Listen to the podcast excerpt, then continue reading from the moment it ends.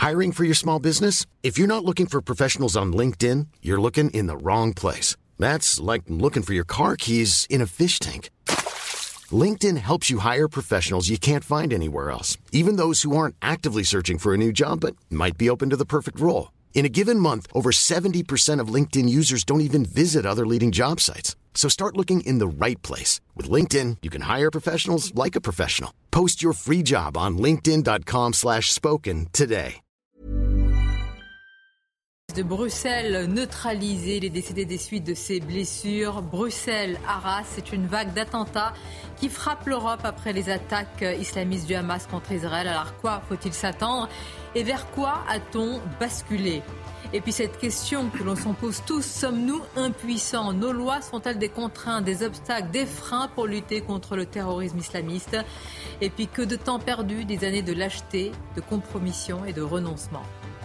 La douleur des familles d'otages aux mains du Hamas dans une vidéo diffusée par le groupe terroriste euh, le Hamas, une otage s'exprime, elle s'appelle Mia Hashem. Elle est franco-israélienne, elle demande de l'aide. Emmanuel Macron dénonce une ignominie. Gérald Darmanin saisit le procureur de la République après les propos de la députée Danielle Obono qui a qualifié le Hamas de mouvement de résistance. On va bien sûr en parler, mais tout d'abord le journal. Bonjour à vous, Mickaël. Bonjour Sonia, bonjour à tous. Le tireur euh, présumé de l'attentat de Bruxelles est mort. Il avait publié sur les réseaux sociaux un message vidéo de revendication dans lequel il disait agir au nom de l'État islamique. Il a été euh, interpellé donc euh, et neutralisé ce matin. Dans le reste de l'actualité, Emmanuel Macron attendu aux obsèques de Dominique Bernard. Il se rendra jeudi à la cathédrale d'Arras pour rendre hommage au professeur de français assassiné. Le chef de l'État devait initialement se rendre à Villers-Cotterêts dans l'Aisne pour inaugurer la Cité internationale de la langue française. Un rendez-vous reporté ultérieurement.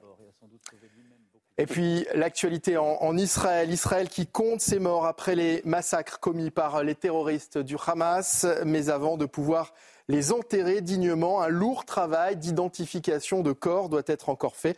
Des corps parfois impossibles à identifier, comme nous l'explique ce sujet de Mathilde Couvillier-Flandre. Des corps enveloppés dans des sacs partout.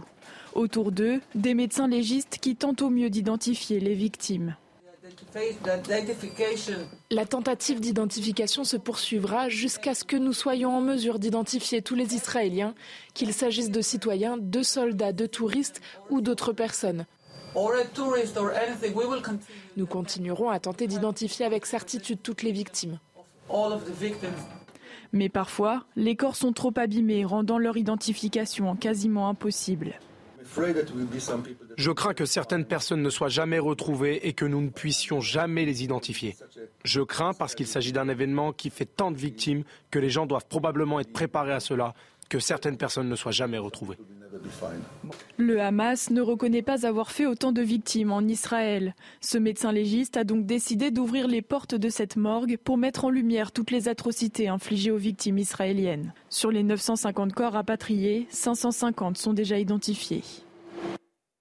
Et puis direction tout de suite euh, Scherbeck en, Belgique où l'on retrouve euh, Michael Dos Santos et euh, Laurent Sélarié tout près du domicile du tireur présumé de l'attaque de Bruxelles. Oui, Abdé Salem a été tué vers 8 heures du matin à Scarbeck, commune de la banlieue bruxelloise où il résidait. Euh, selon les autorités belges, un témoin a reconnu hein, le tueur euh, présumé dans un café. La police est alors euh, intervenue, l'a neutralisé. Il a été ensuite transporté à, à l'hôpital où il est décédé une heure et demie plus tard, blessé par balle au thorax. Sur place, une arme et des vêtements ont été retrouvés dans un sac. Cette interpellation Hein, qui s'est déroulée euh, ce matin, eh bien, s'est déroulée non loin effectivement de, son domicile où l'on euh, se trouve actuellement. Dans la nuit, la police y avait trouvé euh, lors d'une perquisition plusieurs armes, dont une similaire à celle utilisée hier soir lors de l'attentat ce matin, lors d'un point presse, le Premier ministre belge a confirmé que le tueur présumé était un, Tunisien, âgé de 45 ans, situation irrégulière, déjà connu pour trafic d'êtres humains ou encore atteinte à la sûreté de l'État. Dans une vidéo postée après l'attentat, l'homme s'était également revendiqué de l'État islamique. Il ciblait des supporters suédois qui venaient assister au match Belgique-Suède. La Suède, un cible de menaces, de menaces terroristes, puisque dans le pays scandinave, des Corans avaient été profanés, brûlés dans l'espace public, ce qui est autorisé en Suède. Merci beaucoup, euh, Mickaël Dos Santos, et merci à Laurent Sélarié qui vous accompagne. Et voilà, c'est euh, la fin de ce journal. L'actualité continue évidemment avec vous, Sonia Mabrouk, et vos invités. Merci à vous, Mickaël, à tout à l'heure. Et nos invités, je suis accompagnée de Judith Vintraud. Bonjour, à vous. Judith, grand reporter au Figaro Magazine. À vos côtés, le général Clermont. Bonjour Général, avec vous nous allons évoquer eh bien, euh, les, euh, les, vidéos ignobles, il n'y a pas d'autre mot, euh, du Hamas, diffusées par le Hamas sur une otage franco-israélienne. Nous sommes avec Naïma Mfadel. Bonjour à Naïma, essayiste, chargée de mission politique de la ville. Il y a également Stéphane Simon qui nous accompagne. Bonjour à vous. Bonjour. Euh, vous êtes producteur, cofondateur de Front Populaire, factuel également, et vous avez publié ce livre, je vous le rappelle à chaque fois, parce que c'est édifiant par rapport à, à tout ce qu'il y a dans l'actualité, les derniers jours de Samuel Paty, enquête sur une tragédie qui aurait dû être évité. Et on salue bien évidemment Philippe David qui était avec nous. Merci Philippe. Je voudrais qu'on rejoigne tout de suite Claude Moniquet qui est spécialiste de terrorisme et de renseignement. Nous allons parler de, des suites de l'attentat de, Bruxelles avec vous euh, Claude. Le suspect, le présumé suspect a donc été abattu, il est mort de ses blessures. Euh, qu'est-ce qu'on sait de plus autour finalement de cet attentat, d'éventuelles complicités à l'heure actuelle? Alors, la ministre de l'Intérieur vient de, répondre aux questions de certains de vos collègues d'une chaîne télévisée flamande, et elle explique qu'on ne peut pas exclure à l'heure actuelle que l'individu en question ait agi avec des complices. Et de fait, la police recherche actuellement très activement deux personnes, dont l'une est probablement celle qui avait filmé hier euh, l'attaque. Alors, il est tout à fait possible que ce soit un simple passant, mais bon, la police voudrait vérifier. En tout cas, deux personnes sont cherchées et deux personnes sont euh, suspectées d'être des, des complices de, du, tueur. Donc là, c'est au niveau de, de l'enquête. Euh, Claude, il y a aussi, c'est-à-dire à la fois cette vidéo qui a été diffusée, cette revendication, donc l'affiliation à une organisation terroriste, à, l'État islamique est est en tous les cas une évidence à l'heure actuelle? Alors, la revendication, euh, vous savez euh, comment fonctionnent les revendications de l'État islamique. Vous en avez de, deux sortes. Vous avez des revendications qui viennent directement de l'organisation elle-même, et en général, ça, veut dire que la personne a été euh, formée parfois par l'État islamique, et en tout cas, a, prêté allégeance à l'État islamique, à l'organisation. Et puis, vous avez des gens qui agissent seuls, un peu des espèces de d'auto-franchisés, si je peux dire, et qui revendiquent leur action au nom de l'État islamique. Donc voilà, il faut être assez prudent, mais en tout cas, ça veut dire que cette personne était, euh, que cette personne était effectivement dans la mouvance idéologique de l'État islamique. Euh, ça, c'est ce qu'on peut dire euh, pour le moment. Et au niveau de ses motivations, il y en a manifestement deux. L'une des motivations, c'est ce qu'il dit dans ses revendications, en tout cas, ce serait de venger le prophète suite aux, injures qui auraient été faites à l'islam euh, par des profanations du Coran en Suède, mais il, fait allusion également aux enfants euh, de Gaza, aux enfants palestiniens. Donc il y a une espèce de double motivation assez, floue euh, qui, qui, qui l'aurait poussé à l'acte. Je voudrais préciser que la photographie qui est apparue à l'antenne, c'est celle justement du suspect. Euh, C'était quelques instants avant, euh, avant qu'il ne soit déclaré effectivement mort lors de son arrestation, de sa neutralisation. Euh, Claude Moniquet, je voudrais qu'on parle aussi un peu du contexte. Hein. Ce sont euh, deux supporters euh, suédois qui ont été visés. Ça s'est passé en, en, Belgique. Et puis cet individu a été interpellé, neutralisé dans un quartier particulier qui est de celui de, de.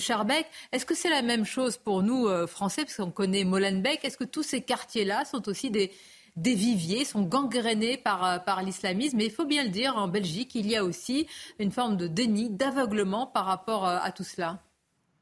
Alors, je vais vous répondre très franchement. Moi, j'habite à Scarbeck, mes bureaux sont à Scarbeck, et la fusillade au cours de laquelle le, terroriste a été neutralisé ce matin s'est passée exactement à 100 mètres de nos bureaux. nous habitons un quartier qui est très résidentiel, mais effectivement, Bruxelles, c'est totalement différent de Paris, où effectivement, Paris, c'est une ville dans laquelle on a des milieux plutôt favorisés qui sont concentrés dans la ville et les problèmes sociaux qui sont rejetés en, en, périphérie, en banlieue. À Bruxelles, il y a, sauf dans certaines communes qui sont exclusivement soit pauvres, soit riches, euh, on a un mélange social, il y a une grande mixité sociale. Donc on peut, en, passant deux rues, on peut passer d'un quartier sans problème à un quartier dans lequel il y a deal de drogue, euh, islam radical, euh, etc. Ça n'est pas très surprenant. Ça ne veut pas dire que Scarbeck est un, est un nid de djihadistes, mais effectivement, c'est aussi dans cette commune qu'avaient été préparés, il faut se rappeler ça, les attentats du 13 novembre. Mm. Euh, et, ceux, et, ceux, qui avaient eu lieu à Bruxelles euh, six mois plus tard, euh, en, mars, en mars 2016. Claude Moniquet, restez avec nous. On va engager, le, débat sur notre plateau. Il y a encore des éléments à, à vous soumettre. Judith Vintraube, il n'y a pas de surprise aussi, j'allais dire, malheureusement, c'est tragique sur le profil radicalisé. Il est en situation irrégulière. Alors là, il est connu des services de pour renseignement et pour des faits extrêmement graves parfois les bras nous en tombent hein, quand on voit un tel profil qui est sur le, sur le sol européen. Oui, mais je pense que les bras des Belges restent à leur place parce que euh, la Belgique est, euh, est, encore pire que nous euh, en matière de déni, en matière de complaisance. Les, les, les, prêcheurs d'un islam rigoriste, ils sont comme des poissons dans l'eau, dans les facs. les médias euh, sont extrêmement peu sensibles euh, aux manifestations de violence euh, islamiste. on peut parler vraiment d'un système vérolé, absolument vérolé. J'y suis allée plusieurs fois, et notamment pour voir des personnes que vous connaissez tous ici, Florence Bergeau-Blaclair et, Fadila Maroufi, qui ont fait un café laïque où elles conviaient euh, des, conférenciers euh, qui travaillent sur ce genre de sujet, qu'ils soient belges ou courageusement, hein, belges ou venus d'ailleurs. Elles ont été attaquées euh, plusieurs fois. elles ont été extrêmement peu défendues, y compris par les forces de, sécurité belges. Et sur les médias belges publics, ça a été l'omerta ou quasiment.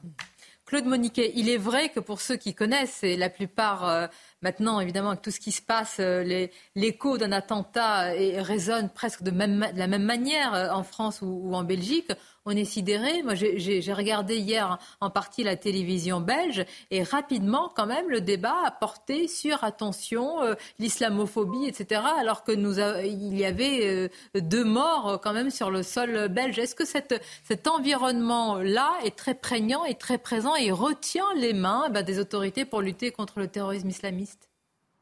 Alors effectivement, il y a deux choses. Je souscris tout à fait à ce que vient de dire Judith Ventrobe. Euh, il y a d'abord un clientélisme politique dans certains partis, je ne dis pas tous, euh, qui, est, effrayant, où on ne veut pas faire de peine à certains milieux radicaux. C'est manifeste et c'est vrai depuis, de, depuis des dizaines d'années. Mais deuxièmement, il y a surtout une, une, totale inculture de la sécurité et une totale incapacité à euh, appréhender la réalité et à, euh, et à anticiper les choses. Je vais prendre trois exemples très rapides.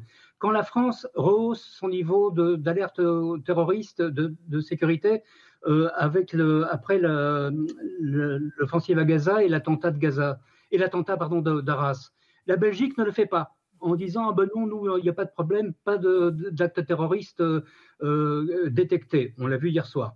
Deuxièmement, euh, euh, ce matin, la Belgique euh, ne ferme pas les écoles en disant oui, mais c'est la Suède qui est menacée, c'est pas les écoles. Alors qu'on sait très bien que l'effet copycat existe dans les milieux terroristes et que, inspiré par Arras, après avoir tapé hier des, Suédois, ce, terroriste, s'il avait vécu, aurait peut-être attaqué une école. C'était envisageable. Et troisièmement, et c'est renversant, le maire de Bruxelles déclare ce matin oui, mais le, match Suède-Belgique ne nous semblait pas un match à risque, alors que la Suède est directement menacée par l'islam radical depuis des mois et qu'elle a rehaussé son niveau d'alerte terroriste depuis des semaines après que son, ambassade ait été brûlée, euh, mise à sac et brûlée à, Bagdad. Ça, c'est la Belgique. Mais oui, Claude, mais merci de le rappeler parce que je vais vous dire, vraiment, ça fait froid dans le dos. C'est-à-dire qu'à un moment, Stéphane Simon, et là, on est saisi. C'est-à-dire, on se demande, mais combien de temps encore? Combien de temps? Parce que là, euh, c'est une mise en danger quand même, là, et non-assistance à personne et à citoyen en danger. Michael Paty a dit il y a quelques jours, euh, dans une déclaration qui a été remarquée, qu'on n'était pas dans l'après Samuel Paty, on est dans le pendant Samuel Paty. C'est-à-dire que ces djihadistes dont on voit, euh, dont il faut quand même dire un mot, ce sont des pieds nickelés, ce sont des, des gens d'un niveau culturel plus bas que terre. Ce sont vraiment des, pardonnez-moi l'expression, mais ce sont des abrutis parfaits qui, entre une balle tirée sur un Suédois, va faire une vidéo selfie de lui-même pour se mettre en scène. Enfin, vous voyez le niveau euh, de ces, de, de, de, ces terroristes aux petits pieds. Eh bien, euh, malheureusement, ces terroristes aux petits pieds, il y en a beaucoup. Euh, ce sont des gens qui peuvent passer à l'acte et déclencher pour un oui, pour un non. Est-ce que ce sera l'intervention demain d'Israël à Gaza? Mais je rappelle que dans l'affaire Paty, on a vu aussi un, de, ces, un de ces garçons qui s'appelait Abdelhakim Sefrioui, qui était le cofondateur du collectif Cher Yassine, c'est-à-dire le représentant légal du Hamas en France. Vous voyez, il y a des passerelles entre toutes ces affaires. Ce sont des gens qui ont euh, qui sont décérébrés, entre guillemets. Ce sont souvent des frustrés, ce sont souvent des gens qui n'ont aucun bagage, qui ne savent avec même un pas lien de quoi avec une organisation terroriste, nous allons parler tout à l'heure d'Arras, le Taras, où l'assaillant a prêté allégeance. Oui, mais c'est ça l'erreur. À Daesh. Euh, je pense, euh, Patrick Simon, je pense que c'est ça l'erreur. Stéphane. On ne connaît pas encore. Non, c'est ça l'erreur en fait, c'est de dire c'est des décérébrés, c'est des pique clés. Euh, bah, il manque pas dire qu'ils sont à un grand niveau, pardonnez-moi. Il n'y a pas d'élaboration. Oui, mais c'est une méthode, c'est une méthode terroriste de faire ce qu'ils font. À, à, un but, c'est-à-dire de, nous, de, de, de, de créer la frayeur. Exactement. Et au contraire, en se filmant, il se glorifie. Bien sûr. C'est très bien que c'est ce qui est attendu par ces islamistes. Il y a une démarche. Il faut arrêter, en fait, d'avoir une lecture. Ce sont des fous. Ils ont des problèmes. moi, j'ai pas dit ça. Non, j'ai pas dit. J'ai dit que c'était des gens. C'est partie des médias, psychologie, absolument, psychiatrie. Alors que, c'est pas du tout ça. L'islamisme, bah écoutez, vous pouvez, il y a des, des, musulmans qui ont écrit, des grands intellectuels, etc. Obéit, obéit à des fondamentaux qui est ceux, du djihad, vraiment de la. Mais alors attendez, non mais vous, êtes d'accord parce que vous connaissez très bien le sujet. Moi je vous demande depuis euh, depuis les attaques euh, du Hamas, avec ce qui s'est passé à Arras et à Bruxelles, est-ce qu'on a basculé vers autre chose? Il y a eu un appel à un djihad mondialisé. Est-ce qu'il faut s'attendre et notre objectif n'est pas de faire peur aux téléspectateurs, mais est-ce qu'il faut s'attendre à une vague d'attentats? Maintenant sur le sol et à quelque chose qui change vraiment Moi, de je retournerai la question est-ce que vous pensez qu'il y a une raison d'espérer des jours meilleurs? C'est-à-dire qu'il n'y a aucune raison d'espérer une accalmie. Au contraire, on est dans un contexte international compliqué. Il y a des gens en, par milliers sur le territoire national, en France comme en Belgique. Euh, je rappelle qu'en Belgique, et je fais bien le distinguo entre les musulmans et les islamistes, mais le premier euh, prénom à Bruxelles, c'est Mohamed. Le premier prénom donné l'année dernière, c'est Mohamed. Donc il faut savoir qu'il y a une espèce d'immigration extrêmement importante à Bruxelles et qu'il euh, il y a du côté des autorités une espèce de laisser-faire qui est sidérante. C'est-à-dire qu'on ne fête plus Noël à Bruxelles. Il faut savoir qu'on fête les vacances d'hiver. C'est-à-dire on n'ose même plus, alors, qu'il y a des petits chalets de bois, de dire que ces petits chalets de bois avec des sapins, eh bien ce n'est plus Noël, c'est des vacances d'hiver. Vous voyez dans, quelle soumission intellectuelle on se situe là-bas? David, je vous donne la parole une seconde. Je, repasse par Bruxelles avec Claude Monique. On vient d'entendre ce que dit euh, Stéphane Simon. Claude, il y a quand même euh, quelque chose, il y a un sujet qui n'est pas du tout abordé, d'ailleurs en France aussi, quand vous l'abordez dans cette occasion, euh, évidemment c'est tabou, c'est l'immigration. Pour certains, c'est même des vagues et des vagues d'immigration. Là encore, j'imagine que c'est un sujet euh, tabou parce que là, euh, l'assaillant, euh, il est en, illégalité totale sur le territoire. Est-ce qu'au moins le débat sur l'immigration est porté à Bruxelles ou pas du tout? Euh, ben, je vais vous faire de la peine, euh, mais vous le savez déjà probablement. Non, il n'est pas, il n'est pas porté. Euh, il y a effectivement en, Belgique probablement à peu près, il n'y a pas de chiffre officiel puisqu'il n'y a pas de, comme en France, il n'y a pas de sondage sur les nationalités d'origine, il n'y a pas, de, recensement, mais il y a sans doute à peu près un million de, d'immigrés d'origine moyen-orientale ou d'Afrique du Nord en Belgique, dont à peu près 400 000 à 500 000 à Bruxelles. Ce qui veut dire que dans certaines communes, ils sont, même si beaucoup sont devenus belges, ils sont largement majoritaires. Et par une espèce de, racisme inversé, euh, beaucoup de politiques belges, malheureusement plutôt classées à gauche, ont fait du clientélisme pendant des années en disant, en fait, en considérant ces gens comme des sauvages. Ce n'est pas moi qui le dis, hein, c'est ce qu'ils ont fait. Ce sont des gens qui sont pas comme nous, on va les laisser vivre avec leur mosquée radicale, on s'en fout, c'est pas notre problème le résultat aujourd'hui, c'est qu'il y a des quartiers entiers qui sont des zones de non-droit, c'est qu'il y a des quartiers où une femme ne peut pas se promener avec une mini-jupe, c'est qu'il y a des quartiers où on ne peut pas consommer d'alcool ou même de nourriture pendant le ramadan. Ça, c'est la réalité de Bruxelles. Et c'est dû à ce clientélisme, à cette incompréhension totale. Et en fait, clairement, ces gens qui ont eu cette politique disent que c'était au nom de l'intégration. C'est faux. C'est de la non-intégration. C'est en fait du racisme. On a laissé des populations fragiles, hors du développement urbain et hors du développement général de la société. Quel défi euh, à venir euh, maintenant est, présent Merci, merci beaucoup Claude Moniquet pour toutes vos précisions. Euh, Philippe David, quand on, entend cela, c'est vrai que c'est glaçant. Moi, j'ai pas d'autres mots. C'est-à-dire que de temps perdu, que d'années perdues, que de procès en islamophobie, en extrême droitisation, en nazification, en fascisation, en tout ce que vous voulez, quand certains essayaient tout simplement comme vous autour de la table. Vous avez cité euh, Michael Paty, qui est la sœur euh, de, Samuel, qui courageusement aussi, hein, elle va être auditionnée au, Parlement, elle va s'exprimer. C'est pas évident pour toutes ces familles aujourd'hui et qui vivent dans leur chair tout cela. Non, mais ce qui pose question, il y a huit ans, début 2016, de mémoire, un excellent livre était sorti qui s'appelait Molenbeek, 25 ans d'attentats islamistes. Un livre écrit par Roger Mauduit. Ah je m'en rappelle, je l'avais reçu. Et je dois dire qu'en lisant le livre, j'étais tombé de l'armoire en apprenant que dans tous les grands attentats, mais même le 11 septembre à New York et à Washington, il y avait des gens de Molenbeek qui étaient impliqués. Vous vous rendez compte? Même alors qu'on pensait que le 11 septembre, c'était purement euh, états-unien. Vous voyez ce que je veux dire? C'était passé aux États-Unis. Pas du tout. Il y avait des gens de Molenbeek qui étaient impliqués Donc des dans plaques les tournantes. Euh, Molenbeek est une plaque tournante du terrorisme. Avec longtemps un maire, pardon, je vous avoue, oui, oui, euh, qui a nié tout se perdait dans l'autoflagellation. Si ça n'allait pas, c'était à cause des problèmes sociaux, parce que les Belges n'en faisaient pas assez euh, pour leur communauté maghrébine. Ce type a tenu des discours absolument surréalistes. surréalistes. Surréalistes. Ce livre, il est sorti début 2016, je crois. Ça fait à peu près 8 ans. Dedans, tout était écrit sur Molenbeek, alors on parle de Charbeck, etc. Des quartiers qui sont aux mains, il faut le dire, appelons un chat un chat, des islamistes. Mais parce que Michel Rocard appelait le tapinage électoral, et on parlait du maire de Molenbeek. Mais on se rappelle la réaction, je crois que c'est le maire, oui, le Parti socialiste francophone. Rappelez-vous les propos du maire, je crois, de Charleroi, qui disait non, non, non, non, va des rétros, CNewsAs, je ne réponds pas à une interview de CNews, parce que ces gens-là ont un cordon sanitaire, enfin, sauf avec les islamistes, ce qui pose quand même un peu question. Voyez où on en est arrivé en Belgique.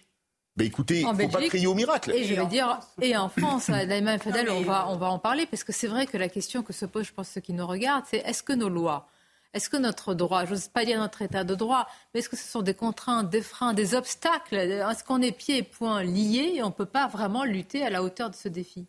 Moi, je pense que les terroristes euh, islamistes, finalement, se nourrissent de l'impuissance de notre état de droit. Vous avez écouté hier euh, le ministre Darmanin, ce mm. qu'il a dit. C'est terrible. Il y a 4000 fichiers S et je ne peux pas les expulser. On a aujourd'hui des personnes euh, qui sont dans notre pays, ou, comme en Belgique, en situation irrégulière, qu'on loge, qu'on nourrit euh, et qui sont prêts à nous tuer. C'est ça la réalité. Regardez ce qui s'est passé avec euh, ces, ces, Tchétchènes, cette famille tchétchène, pour à la fin nous dire mais effectivement, la justice a dit qu'il fallait les expulser, mais vous comprenez les associations. Mais qui a dit oui aux associations? C'est quand même le cabinet de Manuel Valls. Manuel Valls qui, lors d'une interview, a dit, mais alors là c'était incroyable, il a dit oui, c'est grâce à la circulaire euh, Valls. Tout content de lui. Et puis, le, vous savez qu'on a, grâce à M. Valls, supprimé le délit de clandestinité. Et on a aussi signé toutes les circulaires, les traités, etc. de l'Europe avec notamment, je le dis souvent sur votre plateau, le droit d'entrée et, d'installation. Et dans le cas de droit et d'entrée d'installation, ils sont nourris et logés. Cette famille tchétchène qui était radicalisée, nourrie. Non, mais il faut le savoir. On pose la ils question. sont nourris et logés par le contribuable français. On nous dit non, mais on ne peut pas sortir d'un état de droit. Je dis mais entre sortir de l'état de droit et se défendre quand même et défendre les citoyens, il y a quand même, euh, j'imagine, un point d'équilibre que vous allez nous décrire dans quelques instants. Général, très important, juste après la pause. Évidemment, nous ne montrons pas. Euh, euh, fort, heureusement, ces, vidéos diffusées par le Hamas, mais il faut en parler. Il faut parler comment euh, malheureusement cette otage franco-israélienne est, est, mise en scène, ce qu'elle demande, quelles conséquences aussi, notamment pour la France, par rapport à ces otages. On marque une pause et on se retrouve. Beaucoup d'actualités, euh, hélas, euh, tragiques. Nous serons dans quelques instants avec euh, Antoine Estet, notre reporter sur le front, la ligne de front en Israël. Nous parlerons aussi de cette vidéo diffusée par le Hamas, cette vidéo d'une otage franco-israélienne et Emmanuel Macron qui dénonce l'ignominie. Mais tout d'abord, le rappel des titres avec vous, Michael. Près de 500 000 Israéliens déplacés. Le porte-parole de l'armée israélienne annonce que toutes les localités près de la bande de Gaza avaient été euh, évacuées. Même chose pour celle du nord, proche du Liban. Une mesure prise pour protéger les habitants vivant à proximité des zones de combat. Vladimir Poutine en Chine, le président russe rencontre aujourd'hui son homologue Xi Jinping à l'occasion d'un grand sommet multilatéral. Il s'agit pour le chef du Kremlin de son premier déplacement dans une grande puissance mondiale depuis l'invasion de l'Ukraine en février 2022. Et puis c'est un record, plus de 23 000 migrants sont entrés aux Canaries entre le 1er janvier et le 15 octobre, soit une hausse de près de 80% par rapport à la même période en 2022. Hier, l'Espagne a annoncé un renforcement des moyens destinés à freiner l'immigration clandestine. Notre reporter Antoine Estève en, direct et en duplex de, Zimrat. Bonjour à vous Antoine, c'est en face de la, de la ligne de front. Nous sommes pas loin euh, de Gaza. Nous savons que évidemment Joe Biden est attendu euh, demain, que cette offensive terrestre se prépare, que les préparatifs s'intensifient. Qu'est-ce que vous pouvez nous dire actuellement de ce qui se passe autour de vous Antoine? Alors, ce qu'on peut vous dire déjà sur ces préparatifs d'une éventuelle offensive terrestre, c'est que beaucoup de soldats commencent à affirmer douter de cette offensive terrestre, tout simplement parce que ça fait longtemps déjà qu'on en parle, une dizaine de jours maintenant. Ça fait longtemps que tout le monde est prêt, ou en tout cas, c'est ce qu'on nous affirme ici sur la ligne de front. Alors, on se trouve juste en face de la bande de Gaza. Vous le disiez à l'instant, vous avez euh, les villes de Gaza City qui se trouvent au centre de votre écran, ces grandes tours que vous voyez là-bas, avec des bombardements permanents, hein, quasiment toutes les, les 30 secondes ici, un obus part depuis Israël.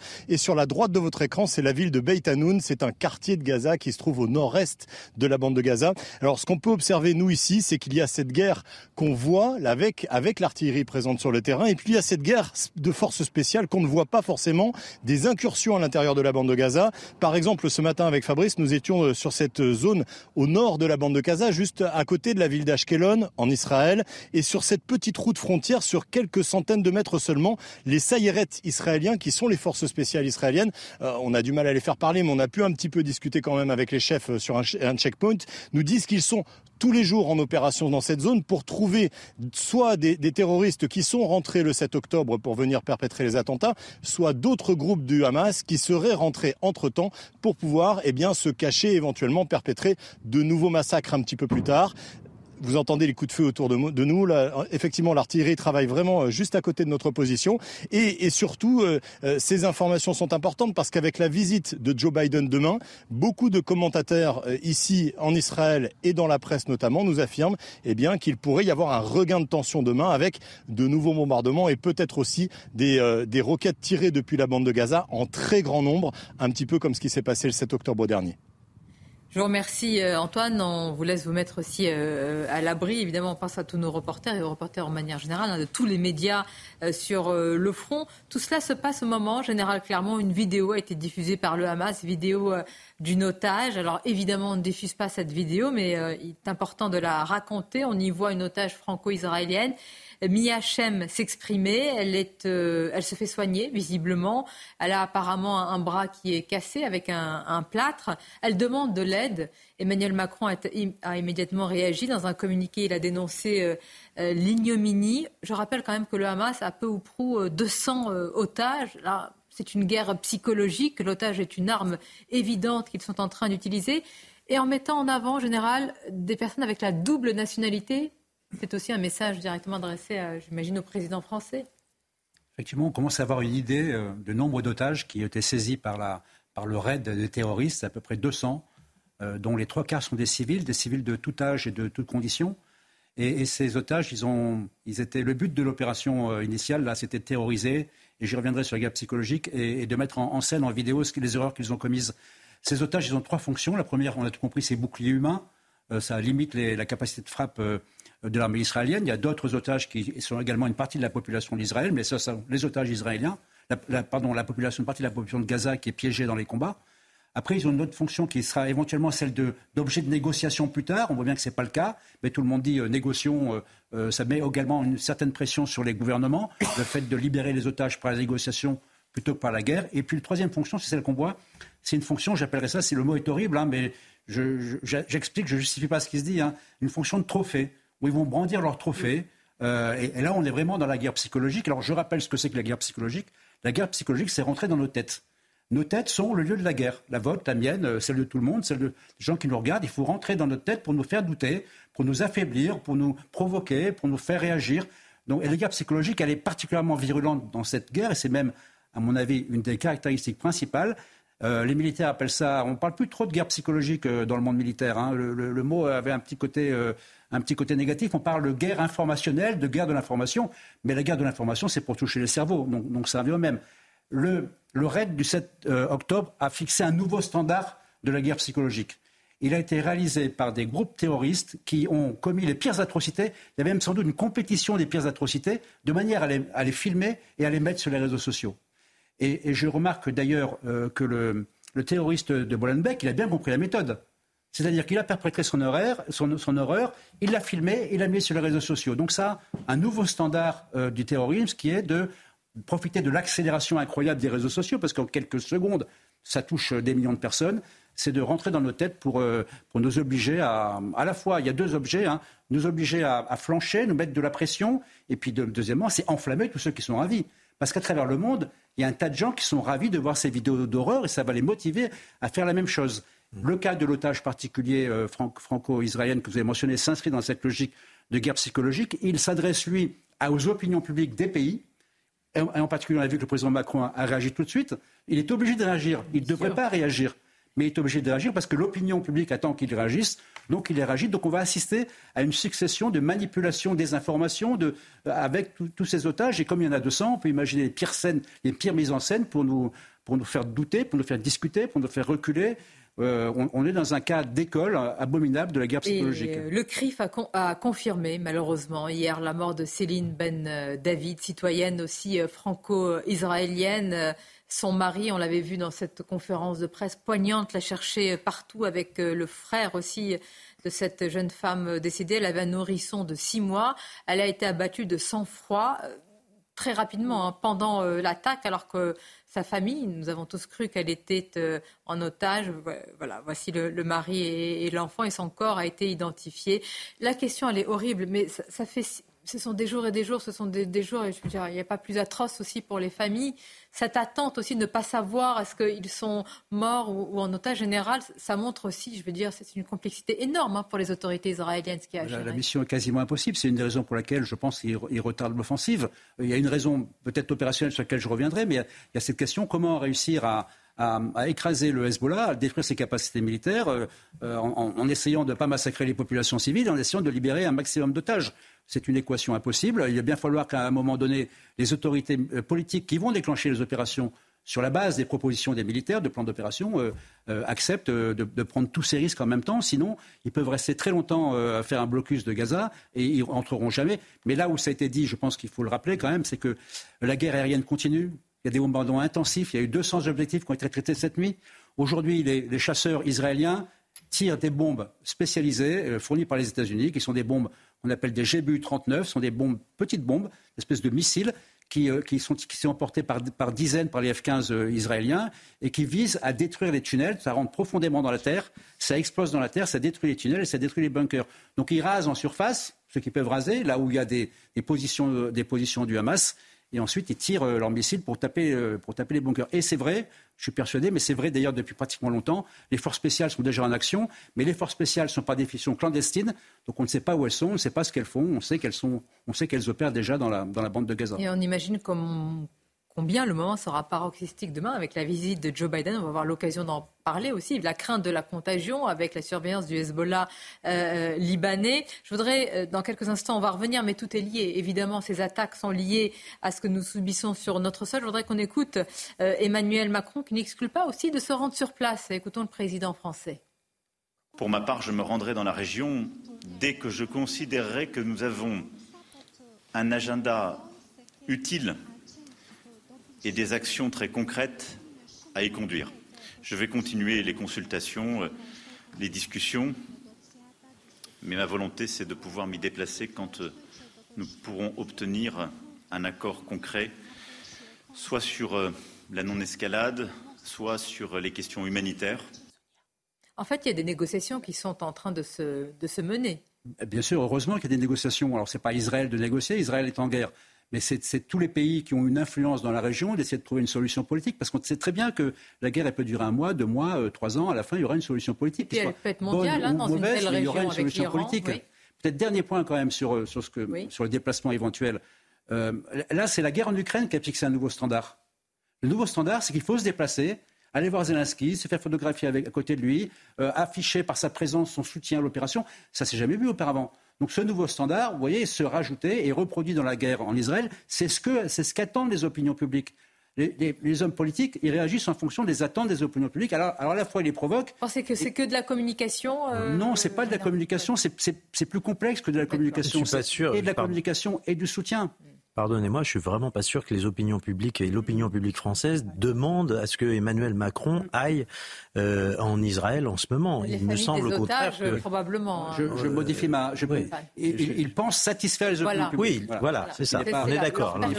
Mais vous voyez, général, c'est là où on voit euh, malheureusement l'abandon de ce qu'on appelait la politique arabe de la France. Oui. Enfin, euh, vous allez me dire même euh, si aujourd'hui si on avait gardé cette politique, on aurait pu peut-être euh, penser que la France aurait été un modérateur. Mais depuis ces attaques, il faut dire que le monde, en tous les cas la région, a changé totalement de, visage. Et nous, avons-nous changé C'est la question que je vous pose tous. Vous parliez tout à l'heure, Naïma, de, du droit. Quand le président de la République dit qu'il faut passer au peigne fin les fichiers S radicalisés, j'ai une question peut-être trop simple, dites-moi, mais Philippe David, mais que ne l'a-t-il fait avant? Ça fait Que ne l'a-t-il fait avant? Ça fait six ans et demi qu'il est au pouvoir. Ça me paraissait plus urgent que de passer les routes nationales et départementales à 80 km heure, non? Hmm. Chacun ses priorités. Euh, Surtout que le fichage S, c'est quand même quelque chose d'assez délirant. S, ça veut dire surveiller. C'est-à-dire que vous avez tant les djihadistes que les supporters ultra de football qui parfois n'ont jamais eu. Et que certains élus aussi, il y a des politiques et qui sont peut-être même des journalistes. mais... Il faudrait revoir ça. mais, complètement. Imaginez, le passer au peigne fin. Qu'est-ce qu'ils font depuis six ans et demi? Un professeur est tombé sous les assauts de la barbarie islamiste. J'entends, hein, le président de la République dit l'État doit être impitoyable, il faut passer au peigne fin. Les, mais, enfin, je... Non, mais passer au peigne fin, ça veut dire mais heureusement que. Oui. Encore heureux. Mais moi, ce qui me sidère, euh, c'est quand euh, j'entends dire, on sait qu'il y en a 4000 qui sont étrangers. à minima à, minima, merci euh, Stéphane, 4000 euh, à minima euh, qu'on connaît qui sont étrangers et qu'on n'arrive pas à expulser. C'est ce qu'on attend. Et on dit le droit. Est-ce que vous dites clairement C'est le droit qui nous retient. Dit, donc, Convention internationale, les normes. Alors, euh, européenne des droits de l'homme. S'agissant précisément de Moguchov, de l'assassin islamiste d'Arras, quand Gérald Darmanin dit la loi nous empêchait de l'expulser, je suis au regret de vous dire que c'est faux. Je l'ai dit sur ce plateau tout de suite, c'est faux. Euh, la raison pour laquelle euh, on ne pourrait pas l'expulser, c'est parce qu'il est arrivé avec sa famille euh, en France avant l'âge de 13 ans. Quand vous allez voir le CESEDA, qui est le code qui régit l'entrée et le séjour des étrangers en France, vous trouvez une liste d'exceptions à ce principe Euh, je vous lis rapidement quelques exceptions. Comportement de nature à porter atteinte aux intérêts fondamentaux de l'État, comportement lié à des activités à caractère terroriste ou acte de provocation explicite à la discrimination, la haine, la violence vis-à-vis d'un groupe euh, déterminé. Cet individu a été euh, fiché S radicalisé, pas noyé dans le, fichier général depuis 2020. Pourquoi? Parce que le lycée dans lequel il était le signalait pour des comportements radicaux, précisément des discours de haine vis-à-vis euh, de certains groupes. Je vous laisse deviner lesquels, les juifs euh, en l'occurrence. Donc depuis 2020, il entrait totalement dans le cadre des exceptions prévues aux gens arrivé avant l'âge de 13 ans, étranger. Mais là, vous néanmoins, une faille béante. néanmoins expulsable. non, je décris l'absence d'une faille. Je dis justement, il n'y a pas faille. Non, mais la, loi a prévu ça. Le fait qu'on n'ait pas réagi. et, attendez, le, comble. Les autorités. 2020, l'individu marié fait l'objet euh, d'une plainte euh, de son épouse pour violence conjugale. le père des familles. Euh, la justice regarde, dit ah bah non non, violence conjugale, ça ne rentre pas dans le cadre des motifs d'expulsion. Donc vous avez à la fois le politique qui se défausse sur la loi, les juges qui se défaussent sur la loi, les alors, alors que la loi le permettrait si les juges et les politiques Mais les différents... ne disaient pas c'est pas moi c'est l'autre. Concernant la famille elle-même, depuis 2013, euh, il y a eu les différents recours et la justice a donné raison à l'État pour qu'il soit expulsé. Alors, et en fait, là, clairement. Excusez-moi, le premier 2014, recours. S'il n'a pas été. 2014, le premier recours, euh, la justice voulait l'expulser. Là, elle n'est pas du tout en cause. C'était à mm. Roissy que les associations. Oui, c'est ce que je vous dis. Oui, c'est juges. On dit la même chose, euh, Raphaël. C'est pour ça que, que, je vous disais. Là, en l'occurrence, c'est clairement les associations qui ont fait pression et le cabinet de Mais que, que les associations pro-migrants fassent pression, c'est leur problème. Je pense, s'il vous plaît, que euh, c'est pas la, peine de chercher qui a fait quoi. La question, c'est pourquoi. non, mais Sonia, je dis. Je dis pas ça gratuitement. Je dis que tant qu'on se défaussera sur la loi alors que la loi ne vous interdit pas de le faire, ça veut dire qu'on aura beau durcir la loi, vous aurez toujours des politiques et toujours des, juges pour dire ah ben non, la loi. Donc quand le ministre de l'Intérieur, et l'a dit hier soir ici même chez Pascal Pro, dit euh, euh, que c'est euh, Stéphane Simon, il faut voter le projet de loi immigration parce que justement ça fera tomber la protection absolue de celui qui est rentré avant 13 ans. non-sens. Et voilà protection absolue. Mais vous vous rendez compte, ceux qui nous regardent et nous écoutent, euh, Stéphane Simon, d'abord c'est kafkaïen. moi je crois que c'est extrêmement démobilisant et, désespérant pour nos concitoyens. C'est-à-dire qu'on leur explique que finalement euh, il va falloir s'habituer à ce terrorisme parce que si on n'arrive pas à expulser les fichiers si on n'arrive pas à traiter ces problèmes de violence, d'atteinte à la laïcité dans nos écoles, etc., etc., on va avoir de toute façon un énorme problème de recrutement de professeurs à terme parce que vous pensez bien déjà un prof sur deux ne veut plus aller, aller faire son métier à l'école. Donc vous allez bien vous rendre compte que progressivement ces chiffres vont aller s'aggravant.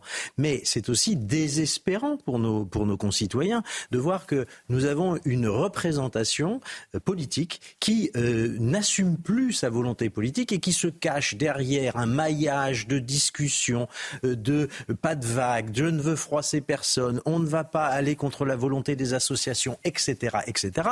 Tant et si bien que les l'essentiel est perdu de vue. L'essentiel, c'est quand même de garantir la sécurité, qui est un droit fondamental de nos concitoyens.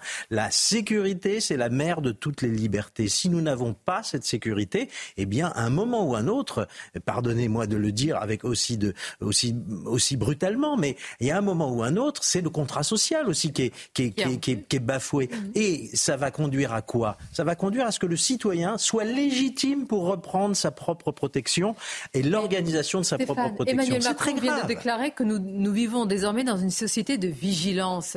Mais enfin, euh, si, nous sommes d'accord. Mais enfin, c'est pas à nous-mêmes euh, aussi de, j'allais dire, de pouvoir assurer la protection euh, de, de notre famille, de notre entourage. Alors, normalement, on l'a confié, normalement, la sécurité, on l'a confié à l'État de droit. Quand vous vivez en Israël, on vous dit, faites attention, regarde, on nous dit déjà à nous Français Donc, nous dans, dans le même faites attention si vous voyez un bagage abandonné. Euh, oui, malheureusement. Vous parlez des professeurs, justement. Philippe David, je voudrais vous faire réagir à cela et vous tous. Dans l'Hérault, à Sérignan, un garçon, un élève de 17 ans, a diffusé sur son compte Snapchat. Écoutez bien quand même, le nom de son professeur, accompagné d'émoticônes représentant des couteaux et autres euh, choses de ce genre-là. Il a ajouté la phrase T'es le prochain. Il a été interpellé, placé en garde à vue. et se compte qu'il était soumis à un stage de citoyenneté. Mais vraiment, je voudrais qu'on écoute les explications de notre journaliste. Écoutez bien, parce que parfois, on ne va pas y croire. Pourquoi il a eu ce petit stage de citoyenneté? Écoutons les explications de Tanguy Hamon. Toi, t'es le prochain. C'est par ces mots qu'un élève de 17 ans du lycée Marc Bloch à Sérignan a menacé de mort l'un de ses professeurs sur les réseaux sociaux. Dans un message envoyé sur Snapchat à ses camarades de classe, il a donc écrit ces mots accompagnés du nom du professeur et de trois émoticônes. Deux représentaient un couteau, un représentait une arme de poing. Cela s'est déroulé dimanche, soit deux jours seulement après la mort par assassinat terroriste de Dominique Bernard à Arras. Depuis, le lycéen a été interpellé et placé en garde à vue lundi après-midi. Face aux enquêteurs, il s'est défendu en expliquant qu'il n'avait fait cela que pour faire rire ses camarades et qu'en plus, il appréciait beaucoup le professeur en question. Cependant, on a appris que cet élève avait déjà eu des problèmes disciplinaires quelques jours avant dans l'établissement. Il venait en effet de se faire sanctionner d'un stage de citoyenneté pour, je cite, réfléchir au principe de laïcité, a expliqué le procureur de la République de Béziers. On avait découvert en effet que dans le carnet de correspondance de cet élève, au lieu du nom de sa classe, il avait écrit Al-Qaïda. Excusez-moi, mais vous avez vu maintenant une des phrases qui se dit c'est pour les profs, on va te faire une Samuel Paty. Mmh. C'est pas moi qui le dis, c'est de notoriété publique. Mais attention, pas de vague. Donc on n'en parle pas. Vous avez vu ce qui s'est passé suite au prof, euh, à l'assassinat du, prof d'Arras euh, sur Snapchat? Génial, on commence à 10h. Sa mort aura été une bonne chose. Vous n'avez pas vu les écrans qui sortaient en disant ah ben c'est super, il est mort, on va commencer l'école à 10h au lieu de 8h30 ou 9h ou 8h. On est chez les dingues. Mais quand on voit qu'au-delà, on donne un stage de citoyenneté, est-ce que vous voulez vous parliez de Kafka, ma chère Sonia Mabrouk? Est-ce que là, on peut passer à Alfred Jarry, Uburoi Pour déradicaliser des islamistes, il y avait à l'époque, je ne sais pas si c'est encore le cas, un stage à base de caressage de hamster. Mm. Je ne plaisante pas, oui, mon général, vous souriez. Non, non, de mais euh, caressage de hamster pour déradicaliser des gens. Quand un pays atteint un tel niveau, je vous dis, c'est Alfred Jarry, c'est hein, roi. Je l'avoue. Euh, ne sais pas si c'est confirmé, euh, Philippe David. Je sais que la déradicalisation a été véritablement un échec total, mais ça, je ne sais pas. Je ne suis pas capable de le, ah, de le vérifier. je sais pas. Non, mais je ne sais pas. Alors là, je, suis pas... Bon, on va rester quand même sur euh, les, choses comme euh, vous le dites, c'est-à-dire c'est ça ce qui est glaçant, c'est qu'un élève puisse ainsi quand même menacer ce professeur. Et puis nous parlerons de la responsabilité politique avec les propos de la députée Danielle Obono, la réaction immédiate de Gérald Darmanin. Vous écouterez ses propos, une députée qui dit que la masse est un mouvement de résistance après le cortège d'atrocités. Malheureusement, eh bien ça s'est passé il y a quelques, quelques heures, quelques jours en France. On l'écoutera. Deuxième partie de Midi News, beaucoup euh, d'actualités. Nous parlerons de Gérald Darmanin qui vient de saisir le procureur de la République après les propos de la députée Danielle Obono qui affirme que le Hamas est un mouvement de résistance. Nous évoquerons également Arras avec l'assaillant qui a posté une vidéo de revendication au nom de l'État islamique. Noémie Schulz sera avec nous pour en parler. Bruxelles, bien sûr, puisque le suspect a été euh, neutralisé. Les complices éventuels, nous allons en parler avec Michael Dos Santos euh, sur place. Et puis, cette information à l'instant, puisqu'après, c'est la deuxième fois hein, pour le château de Versailles, une évacuation est en cours. Euh, de l'établissement. C'est le château de Versailles sur les réseaux sociaux qui le confirme. Chers visiteurs, pour des raisons de sécurité, le château de Versailles évacue les visiteurs et ferme ses portes en ce jour, mardi 17 octobre. Encore une nouvelle alerte. Le journal, c'est à vous. Rebonjour, Mickaël. Bonjour Sonia, bonjour à tous. Le tireur présumé de l'attentat de Bruxelles est mort. L'homme est soupçonné d'avoir ouvert le feu hier dans le nord de la ville en marge du match de qualification pour l'Euro Belgique-Suède. Deux personnes de nationalité suédoise sont décédées, une autre a été blessée. Reportage de Mathilde Couvillier-Flornois et Célia Gruyère. C'est ici, à Scarbeck, qu'a été neutralisé ce matin le suspect. Il est mort des suites de ses blessures après une nuit de chasse à l'homme. Hier soir, l'assaillant a fait deux victimes de nationalité suédoise dans le nord de Bruxelles. Cet individu, qui s'est dit inspiré par l'État islamique, a ensuite pris la fuite en scooter. Une attaque survenue peu avant le début du match de football Belgique-Suède. La rencontre a été interrompue à la mi-temps.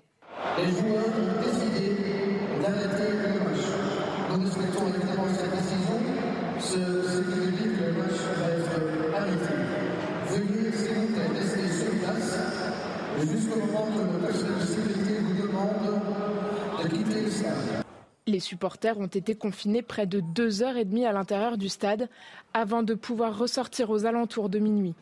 C'était assez particulier, on s'y attend pas. Et ouais, c'est beaucoup de stress, un peu de peur et on, a envie que ça se finisse et qu'on rentre quoi, quand même. Le Premier ministre belge s'est exprimé ce matin. Ce terrible attentat, hier soir, nous touche toutes et tous. Les terroristes doivent savoir que jamais ils ne parviendront à leur fin. Le parquet fédéral chargé des dossiers de terrorisme a été saisi de l'enquête. À Arras, l'enquête se poursuit après l'assassinat de Dominique Bernard vendredi. Selon nos informations, le suspect avait enregistré une vidéo avant de passer à l'acte, vidéo dans laquelle il revendique son geste au nom de l'État islamique. Il y fait également allusion au conflit entre Israël et le Hamas.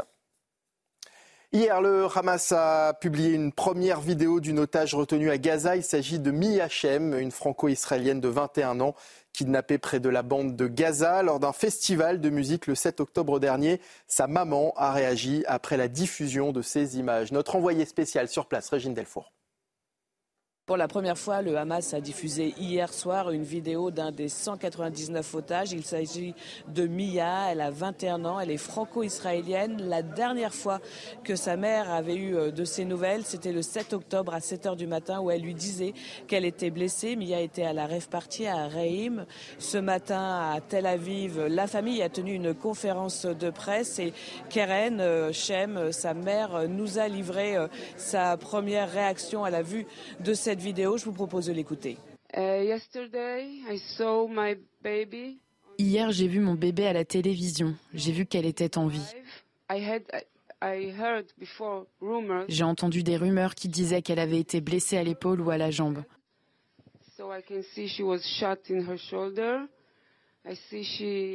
J'ai donc vu qu'elle a reçu un tir à l'épaule, qu'elle a été opérée. Elle semble terrifiée et avoir très mal. Je vous rappelle que 12 otages franco-israéliens euh, sont retenus euh, à Gaza. Le président Emmanuel Macron assure que des discussions intenses euh, sont en cours pour faire avancer la libération de ces otages. Et voilà Sonia ce qu'il fallait retenir de l'actualité à 13h sur CNews. Merci à vous. Nous sommes toujours entourés de nos invités Naïma M. Fadel, Stéphane Simon, Philippe David, le général Clermont, Judith Vintraube, le suspect dans la tuerie de, Bruxelles a été euh, abattu, neutralisé les morts des suites de ses blessures. Son parcours, sa situation elle seule montre toutes les failles béantes dans cette lutte contre le terrorisme islamiste en situation irrégulière. Il a été euh, euh, repéré et neutralisé dans le quartier de Charbeck, euh, quartier, une zone bien connue comme Molenbeek. On va retrouver sur place Michael Dos Santos. Michael, maintenant la question se pose aussi d'éventuelles complicités, mais aussi d'abord de la, famille, peut-être de l'épouse de cet individu. Qu'en est-il? On se trouve actuellement hein, devant le, domicile hein, d'Abdé euh, Salem, euh, domicile qui se trouve dans la commune de Scarbeck, hein, euh, commune de la banlieue bruxelloise. C'est dans l'un de, ses appartements qu'il vivait avec son épouse, son épouse qui a été interpellée, qui est en ce moment même entendue par la police judiciaire belge. ce qu'on a appris également, c'est que deux autres suspects sont recherchés par la police. il pourrait s'agir d'éventuels complices par rapport effectivement à cet attentat euh, qui a eu lieu hier à, Bruxelles. Euh, Abdel Salem qui a été donc euh, tué, vous le disiez ce matin aux alentours de, de 8 heures dans un café où il avait ses habitudes. On a pu échanger avec euh, certains euh, des habitants du, quartier qui nous disaient que euh, ce café était fréquenté par de nombreuses personnes, que l'ambiance était régulièrement assez assez bonne et que ce monsieur ne représentait pas finalement ni le quartier ni les clients hein, de ce café où il a été neutralisé par la police, il a été blessé au thorax, conduit à l'hôpital et c'est là où il a succombé à, ses blessures après deux arrêts cardiaques. C'est un témoin, faut le préciser, hein, c'est un témoin effectivement qui a appelé la police et qui a reconnu le terroriste hier soir. effectivement, c'est dans ce quartier donc de, de Scarbeck, commune de bruxelloise, je vous rappelle, où il a été donc interpellé. juste pour rappel, hein, il faut le dire, ce matin, il y a une conférence de presse qui a eu lieu très tôt ce matin. le premier ministre belge s'est exprimé, il a donné de nombreux détails concernant ce terroriste tunisien âgé de 45 ans, connu hein, pour trafic d'êtres humains, mais aussi pour atteinte à la sûreté de l'État. Le bourgmestre de la commune où on se trouve, hein, donc Scarbeck, a également confirmé qu'il aurait fréquenté une mosquée dans la commune. Il aurait été exclu de cette mosquée suite à des propos euh, radicaux. Euh, c'est ce qu'il a confirmé euh, à nos confrères belges. Enfin, pour terminer, finalement, cette, radicalisation de cet individu est assez est assez logique finalement par rapport à la vidéo vidéo de revendication qui a été postée hier soir juste après l'attentat. Et on vous le rappelle, Abdel Salem avait dit appartenir à l'État islamique et vouloir tuer absolument des Suédois puisque des Corans avaient été brûlés, profanés selon lui en Suède, pays scandinave où cela est autorisé dans l'espace public. Merci Michael, merci pour toutes ces précisions, notre envoyé spécial à, euh, à Bruxelles. Et je voudrais insister sur ce que vient de dire euh, Michael, Judith Vintrop, c'est-à-dire que ça s'est passé euh, en Belgique à Bruxelles. Ce sont deux supporters suédois qui ont été visés. Et le Premier ministre, d'ailleurs, suédois, évoque d'abord la cible que représente son pays. Est-ce que vous pouvez nous expliquer pourquoi la Suède est aujourd'hui une cible en particulier? Eh bien, notamment parce qu'un euh, individu qui était d'ailleurs euh, euh, un migrant a brûlé un Coran en Suède. On ne sait pas du tout si c'était effectivement une manifestation anti-islam ou euh, si l'individu en question euh, était manipulé. Mais de toute façon, euh, la Suède a une histoire avec les caricatures de Mahomet qui en faisait une cible depuis extrêmement longtemps dans les discours islamistes. Il y a une vigilance maximale, c'est le mot qui est utilisé. Hein. Le président Emmanuel Macron appelle à une vigilance maximale. Ça m'interpelle quand même le mot de, vigilance parce que euh, la France a relevé évidemment, et ça depuis un certain temps, bien avant les attaques terroristes du Hamas, hein, Fadel a relevé sa vigilance maximale. Ce n'était pas le cas de la Belgique. Euh, et le président qui appelle à, la, vigilance. Mais, euh, on est presque démunis par rapport à ça. C'est quoi la, vigilance, si ce n'est une vigilance, j'allais dire, euh, somme toute normale, qui est devenue la nôtre depuis un certain temps quand même Qu'est-ce qu'on peut faire, euh, nous, euh, voilà, dans notre petite vie lambda Qu'est-ce qu'on peut être plus que ça dans la vigilance? Je ne comprends pas ce qu'il veut dire, parce que moi, j'attends de notre président de la République que lui, ils sont en réaction et qu'ils disent que justement, il prend les choses en main pour nous protéger. Encore une fois, qu'est-ce que vous attendez vous, par exemple, Naïma par, par, rapport aux frontières Est-ce qu'il y aurait ben, euh, immédiatement une, mesure à prendre Effectivement, euh, Sonia, moi j'attends qu'aujourd'hui, puisqu'on l'a fait lors du confinement pour, dans le cadre du Covid, qu'on rétablisse les frontières aujourd'hui, parce qu'il en va euh, de, la raison d'État et de la sécurité de, nous tous, euh, en fait. Aujourd'hui, nous sommes dans une situation extrêmement grave. Nous sommes en guerre contre des terroristes et nous ne pouvons pas euh, toujours transférer à l'Europe, ce qu'on a fait depuis des années, notre sécurité, notre protection. On sait très bien qu'aujourd'hui, dans le cadre de l'espace Schengen, vous avez des personnes qui, sont dans une situation irrégulière et qui circulent facilement. Rappelez-vous ce qui s'est passé euh, à Annecy, où euh, ce, réfugié euh, du droit d'asile peut a circulé, est venu dans notre pays pour commettre les attentats et d'autres aussi. Rappelez-vous aussi à Nice, c'était une personne clandestine, enfin irrégulière, parce que grâce à M. Valls, on ne peut plus dire clandestin, eh bien, il est venu d'Italie et qu'il a commis euh, aussi euh, cette attentat. Est-ce qu'on sait qui est sur notre Ce rétablissement des frontières est, une très bonne idée, d'autant plus, je rappelle que vous l'aviez montré il y a quelques instants euh, dans un reportage, il y a une explosion de l'immigration. L'Espagne, 80%, disait-on, aux Canaries, d'immigrés en plus. C'est peut-être le moment de, de faire quelque chose contre la submersion migratoire aussi rétablir les frontières, cela permet de contrôler les flux migratoires, cela permet aussi de ralentir l'arrivée éventuelle euh, de, terroristes. Donc il, il, est clair qu'il y a des choses à faire, mais attention, ce n'est pas hein. voilà dans, dans, dans les migrants, il n'y a pas que ce ne sont pas des migrants qui sont tous des terroristes. Attention, je ne dis pas ça. Mais là, il s'agit quand même Il y a beaucoup de, terroristes qui sont des résidents. mais là, dans le cas présent, on voit bien que nous sommes, nous, nous avons affaire à des gens qui n'ont rien à faire sur le sol national. Là, on touche carrément à un totem, la libre circulation des personnes et des biens et le, libre échange Pardon, de on l'a touché pendant le Covid. Hein. Oui, ah bah non, mais c'est là où je veux en revenir. Maintenant, on a la libre circulation des terroristes. Rappelez-vous, c'est quand eh le virus n'a pas de passeport, Emmanuel Macron. Absolument. Finalement, il en avait un. Absolument. Alors, c'est quand même assez extraordinaire parce que on ne veut pas contrôler les frontières. Rappelez-vous Gérald Darmanin. C'est pas lui qui disait que les personnes qui avaient débarqué à Lampedusa, aucune ne viendrait en France. Quelques jours après, on avait les vidéos, la Tour Eiffel, l'Arc de Triomphe. Vous avez vu les images de manifestations de joie à Lampedusa après, Absolument, après, l'attaque d'Israël. Les atrocités. Euh, absolument, absolument. Rappelez-vous, c'est quand même le ministre de l'Intérieur qui disait ça. En fait. C'est impossible parce qu'il y en a tellement qui, qui arrivent.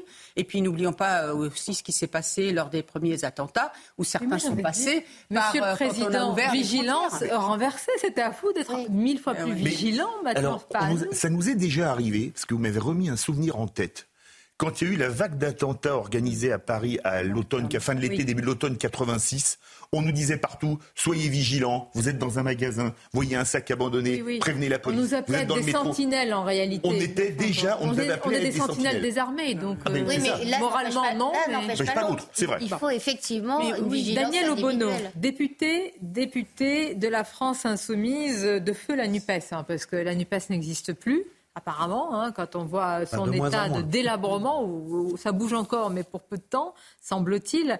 Euh, ce qu'elle a déclaré au micro de Jean-Jacques Bourdin, qui lui pose une question précise et claire. On va écouter d'abord et la question et la réponse, et puis ensuite la réaction quasi immédiate du ministre de l'Intérieur. Pour vous, c'est un mouvement de résistance? Je cherche l'explication. Oui, c'est c'est nécessaire. un mouvement de résistance, le Hamas C'est nécessaire d'avoir. Est-ce que c'est un mouvement de résistance C'est nécessaire d'avoir euh, des clarifications parce que les mots sont Moi, je vis de, de clarification justement. Est-ce que c'est un mouvement de résistance C'est un groupe politique islamiste qui a une branche armée et qui euh, s'inscrit euh, dans les formations politiques palestiniennes. C'est un mouvement de résistance a pour objectif euh, la libération de la, de la Palestine et la, qui résiste euh, à une occupation. Donc c'est un mouvement. c'est poussif, donc euh, oui, à la fin qui résiste. Et elle, le qualifie de mouvement islamiste, quand même. non, mais pour elle, la résistance et islamiste vont ensemble, euh, semble-t-il. Euh, regardez la réaction du ministre de l'Intérieur. Bon, il saisit le procureur. Mais je vais vous dire, très bien, il saisit le procureur de la République mais pour apologie de terrorisme. Mais le débat et le combat est dans les têtes. C'est-à-dire comment on fait quand on arrive là, quand on a une élue de la République avec une écharpe qui dit cela on se rend compte que le chemin est très très long. Oui, mais déjà, euh. il faut travailler et connaître euh, le substrat euh, intellectuel, si je puis dire, qui euh, a nourri ces gens-là et qui d'ailleurs motive pour la plupart leur engagement. Je parle de la majorité des, élus de la France insoumise. Je ne parle pas de, de, tous les électeurs, évidemment. Et je vous conseille d'ailleurs un texte de Frédéric Lordon, qui est un philosophe, penseur, euh, qui était notamment le penseur du mouvement Nuit debout, qui a publié dans Le Monde diplomatique un texte qui s'appelle Catalyse totalitaire et euh, qui nous explique en fait euh, qu'on est sous la contrainte, nous tous, obligés d'être unanimes, car le bloc bourgeois, je le cite, a décidé quel était l'ennemi, et l'ennemi c'était l'arabe, le musulman. Là, ce qui, ce qui est bien avec oui. Et dans, ce texte, juste un mot, il donne raison à Daniel Obono et il dit c'est la raison pour laquelle il ne faut pas qualifier de que le débat, vous avez raison, le Hamas. Idéologique, c'est totalement euh, mais, mais comment est-ce possible en fait? Eh ben, C'est possible parce que pendant des années, euh, ces mêmes personnes, quand vous dénonciez l'islamisme, comme vous, vous l'avez fait euh, courageusement et d'autres, eh bien, euh, vous étiez qualifiés de tout, d'extrême droite. Mais ces gens-là, et, donc, et, on avait vous, des... vous ces gens-là, finalement d'une forme d'indignité médiatique. Et on, était, et on était victime de poursuites judiciaires. Exactement. N'oubliez pas ça, parce qu'il y a tout un arsenal pour essayer d'intimider les gens et essayer de les réduire au silence. Il faut interroger justement les complicités de toutes ces personnes-là. Mais ces personnes-là, avec leurs propos, c'est une récidive, hein, non, Madame Obono. Très très mal vous rappelez à notre avec pays parce qu'ils ils nourrissent aussi le séparatisme. Aujourd'hui, malheureusement, ils sont écoutés. Et donc moi je crains justement. Mais vous avez, c'est pour ça, vous avez entièrement raison. Saisir le procureur très bien, mais le, combat politique et idéologique, moi je, moi je ne dis pas et je ne pense pas et j'espère pas qu'une partie de, parce qu'évidemment c'est de l'électoralisme le plus cynique, le plus bas, le plus vil. Euh, certains disent, euh, mais euh, les quartiers en essentialisant suivent et sont d'accord avec ce que dit Jean-Luc Mélenchon. Je ne sais pas s'il faut le dire ainsi, si on peut le dire ainsi, je ne pense pas. Bah, regardez, regardez une partie, oui, mais les votes, c'est une chose. Mais je ne pense pas qu'aujourd'hui. Alors, certes, l'abstention Il y, a deux choses. Le premier comportement électoral dans ces quartiers, mais le deuxième, c'est le vote Mélenchon. Il y a quand même, pardonnez-moi, mais un petit, un petit problème de niveau. Euh, si vous voyez ce que je veux dire. Je pense que Daniel Obono, elle serait inspirée déjà à se rendre sur place un jour dans sa vie, euh, plutôt que de parler à tort et à travers d'Israël, du Hamas. Il faudrait qu'elle aille notamment dans ce charnier où on voit euh, en ce moment l'identification des corps, des enfants, des bébés, des grands-mères, des jeunes femmes qui sont brûlées au dernier degré parce qu'elles étaient simplement juives. On leur a mis un pneu sur le, sur le, et de l'essence et on les a brûlées vives. Et, et, et si simplement elle, elle voyait cela, peut-être qu'elle retiendrait un tout petit peu ces mots, parce que comparer euh, les terroristes du Hamas avec ce qui a fait la grandeur de la France, les résistants français qui ne se sont jamais comportés comme ça avec les populations allemandes, vous voyez bien qu'il y a un problème vraiment de culture générale, de connaissance de l'histoire de notre pays, et, honnêtement, ça fait honte à la représentation française que d'entendre des choses. Elle dessert la cause palestinienne. mais, mais bien sûr. Mais euh, la question est la suivante. Plus nous allons aller vers une intensification, nous allons en parler avec le général, euh, de la riposte israélienne. Plus il y aura même l'offensive terrestre, plus certaines voix vont vous dire, mais moi, l'interdiction des manifestations, qui ne sont pas d'ailleurs des manifestations pro-palestiniennes, qui sont anti-israéliennes et anti-France, pour beaucoup, vont se dire, mais nous, on veut sortir. Est-ce que vous pensez qu'on pourra maintenir longtemps, Philippe David, l'interdiction de ces manifestations au fur et à mesure de l'intensification de la riposte? Oui, alors là, je pense que ça va être très compliqué. il faudra le faire pour vous, oui ah ben évidemment qu'il faudrait le faire, mais le souci. Tout le monde n'est pas d'accord. Par exemple, Eugénie Bastier, je vous donne juste Eugénie Bastier dit non, il faut laisser euh, ces manifestants se Comme ça, on va voir qui euh, lève la pancarte euh, à mort les juifs, qui on va compter. je suis d'accord avec Eugénie Bastier parce que malheureusement, ces idées sont tellement répandues aujourd'hui que leur donner en plus euh, un statut de victime parce qu'on interdirait les manifs, ce serait le pire. Vu comme ça, je suis d'accord avec Judith, mais j'ai en mémoire des images qui se sont passées à Londres il y a quelques jours lors d'une manifestation. Alors, à Londres, on parlait de la Belgique tout à l'heure. Eux, vous aviez Abou Hamza qui pouvait faire des prêches, la mosquée de Whitechapel, etc., où il disait tuer les juifs, tuer les occidentaux. Bon, maintenant, il est en prison aux États-Unis jusqu'à la fin de ses jours, de mémoire. Euh, mais moi, j'ai ces images à Londres où un juif qui passe à proximité d'une manifestation pro-palestinienne doit être obligé de se faire protéger par la police qui veut le lyncher. Ni plus ni moins. Alors, excusez-moi, j'ai. Alors, je suis d'accord avec Judith, ça permettrait de clarifier la situation, mais, j'ai pas envie que certains magasins se retrouvent dans une nouvelle nuit Le débat est presque dépassé, puisque même quand il y a interdiction, il y a quand même des rassemblements. Euh, exactement. Moi, je pense qu'il y a, euh, je pense qu'il y a deux. Qu'on n'arrive même pas. Je, reconnais que c'est difficile, euh, et qui est assise ici depuis. Machin, c'est facile à dire, mais il faut. Voilà. C'est-à-dire qu'on n'arrive pas à appliquer les règles de l'interdiction. Moi, je pense qu'il y a deux temps, en fait. Le... Quand il y a eu les attaques terroristes avec toutes ces atrocités commises euh, par le Hamas, je pense qu'il fallait interdire. Parce que pour moi, c'est comment on peut aller manifester, parce que clairement, c'était une manifestation pro-Hamas, parce qu'il n'y avait pas encore les réactions d'Israël sur la bande de Gaza. Ils étaient juste en train de sécuriser. Vous. Exactement. Ah, Ensuite, dans un deuxième temps, effectivement, on va être dans la guerre. Là, hein. là clairement, s'il y a une, manifestation pro palestinien, on ne peut pas l'interdire. Donc je revanche, ce que tu dis. on peut Mais sanctionner les comportements. Oui, exactement. Et il faut les sanctionner d'une manière extrêmement ferme, notamment s'il y a des, des, des, euh, des slogans euh, anti-juifs, s'il y a des, euh, comme par exemple... Mais écoutez-moi, le poison dans les têtes, vous pourrez interdire, saisir le procureur, mais dans les têtes, quand vous avez des masses euh, ah qui pour certaines sont acquis à, à ça. Les organisateurs. Il faut tomber sur les organisateurs. Stéphane Simon, on a l'impression là qu'on vide la mer vraiment à une petite cuillère. Et c'est une mer, pardonnez-moi, qui est déchaînée hein, contre nous. Moi, je voulais juste rappeler, parce qu'on fait beaucoup parler les Palestiniens, mais quand les Palestiniens s'expriment, ce qui a été le cas euh, il y a quelque temps, 47% d'entre eux ont dit qu'ils préféreraient que Gaza soit administré par Israël. Donc, vous voyez, il faut aussi euh, se rendre compte de ça. Alors, ça, 47%, ça ne fait pas une majorité, j'en conviens. Il n'empêche que je ne pense pas que le, euh, les Palestiniens se sentent très à l'aise avec euh, le Hamas. Parce que je rappelle que le Hamas, c'est surtout une bande de corrompus qui, en ce moment, s'abrite au Qatar courageusement pendant que le peuple palestinien va certainement prendre quelques bombes sur le coin du nez. Eh bien, eux, ils sont la plupart au Qatar dans des hôtels de luxe. C'est une, c'est une bande extrêmement corrompue qui fait fi totalement des intérêts de, son peuple. il y a une caricature qui m'a beaucoup ému il y a quelque temps, qui montrait un militaire israélien euh, devant, faisant face, euh, euh, évitant une balle sur un landau. Et de l'autre côté, on avait un militaire du Hamas qui, lui, se servait du landau pour se protéger. Eh bien, c'est ça le Hamas. C'est n'est pas du tout digne des, Palestiniens. Et justement, ils se sont créés en opposition au Fatah de Yasser euh, Arafat dès 1987. Malheureusement, ils ont été aussi un peu... Euh, comment dirais-je euh, Non, ce qui est important.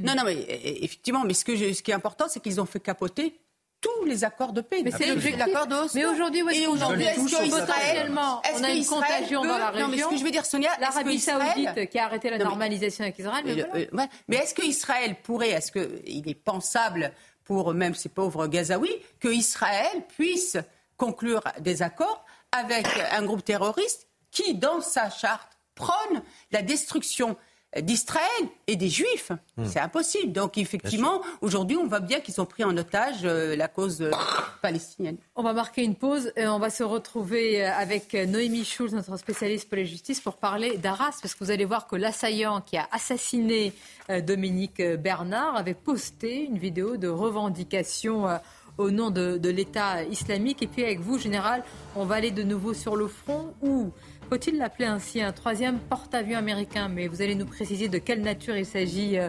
précisément est arrivé. Vous vous rendez compte de ce qui est en train de se passer dans cette région déjà inflammable avec l'arrivée demain de Joe Biden, etc. Avec près de 200, plus de 200 otages aujourd'hui, des vidéos qui circulent. Évidemment, d'abord penser aux familles. J'ai une pensée en particulier à tout le monde et nous tous par rapport à la famille de, de Céline Ben David. Véritablement, ce nourrisson et ce père, quand il s'est exprimé, je crois qu'on a, tous le cœur retourné. C'est la moindre des choses. Donc, condoléances évidemment à cette famille. Et euh, une pause et on se retrouve à tout. Dans quelques instants, nous parlerons des suites de l'enquête autour de l'assassinat terroriste euh, de Dominique Bernard.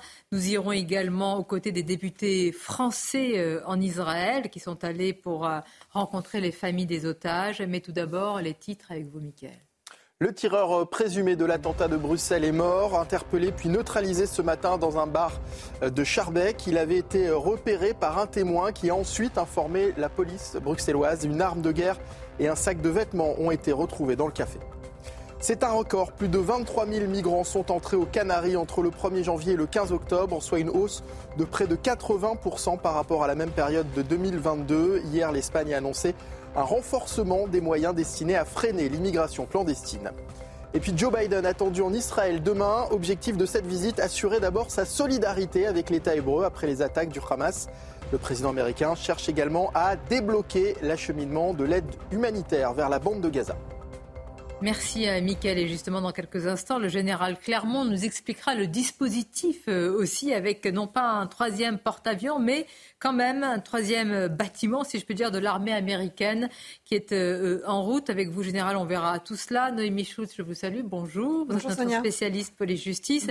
Avec vous, on va s'apesantir sur les suites euh, de l'enquête d'Arras avec une vidéo de revendication de la part de, de l'assaillant. Mais tout d'abord, je voudrais qu'on qu'on regarde ce déplacement euh, de députés d'élus français qui sont allés en Israël à la rencontre des, familles euh, d'otages, de disparus également. Alors, des familles pour la plupart, en tous les cas, puisqu'il s'agit de députés français pour la plupart qui sont franco-israéliennes. C'est un déplacement. On a eu ces élus qui ont raconté beaucoup, beaucoup d'émotions. Ils ont vu quelques jours après, eh bien l'horreur, il n'y a pas d'autres mots. Ils sont marqués par cela et ils ont apporté leur aide évidemment à ces familles et peut-être non pas des promesses, mais une garantie que la France évidemment, fait tout ce qu'elle peut, tout ce qui est en sa possession pour libérer les otages. Yael Benamou et nos équipes sur place. Après plus d'une heure et demie d'entretien, les députés français ont pris dans leurs bras les familles des otages. Nous avons euh, pu admirer euh, leur dignité, leur courage euh, dans cette épreuve. Ce que nous avons vu aujourd'hui nous plonge dans un état de, de sidération. Et je pense qu'il faut que la France le sache que le monde le sache. Les familles d'otages ont raconté leurs histoires entre larmes, espérance et parfois désespoir. And I hope they will do something to help our families. Actually, in this point, I'm just hoping that she's not dead, my sister. Maybe I'm doing it, doing all this and all this noise around the media and the social media, and maybe she's dead in some truck, in some bag. On ne s'arrêtera pas jusqu'à ce qu'on retrouve tous nos disparus et tous nos civils kidnappés. Les députés ont assuré que la France mettra tout en œuvre pour sauver les otages. Ils ont promis à ces familles qu'elles seront les premières informées à la minute où Emmanuel Macron aura des nouvelles. Bien, et puis on notera évidemment, compte tenu de la complexité de la situation, que Benjamin Netanyahu ne donne que très peu d'éléments quand il s'exprime, même sur le, principe euh, d'action vis-à-vis de ces otages, tout comme d'ailleurs les présidents français et américains. Stéphane Simon, vous vouliez euh, nous parler d'un protocole qui s'appelle le protocole Hannibal. De quoi Alors, le protocole Hannibal, c'est un protocole qui prévoit qu'il y ait aussi un soldat israélien, donc un soldat de Tsahal, était euh, pris en otage par euh, le Hamas, par exemple, ou quelconque groupe armé, eh bien, il soit sacrifié. C'est-à-dire ne jamais donner la possibilité à l'ennemi de décider à votre place. Mais ce protocole ne s'applique pas euh, pour les otages civils. Et c'est de ça dont il s'agit en ce moment et qui complexifie énormément euh, les choses sur place. Puisque, évidemment, il y a 199 otages. Évidemment, ils sont retenus quelque part à Gaza. Où exactement, personne ne le sait. Et évidemment, cela retarde euh, l'invasion euh, israélienne sur, euh, enfin l'intervention israélienne euh, sur la bande de Gaza.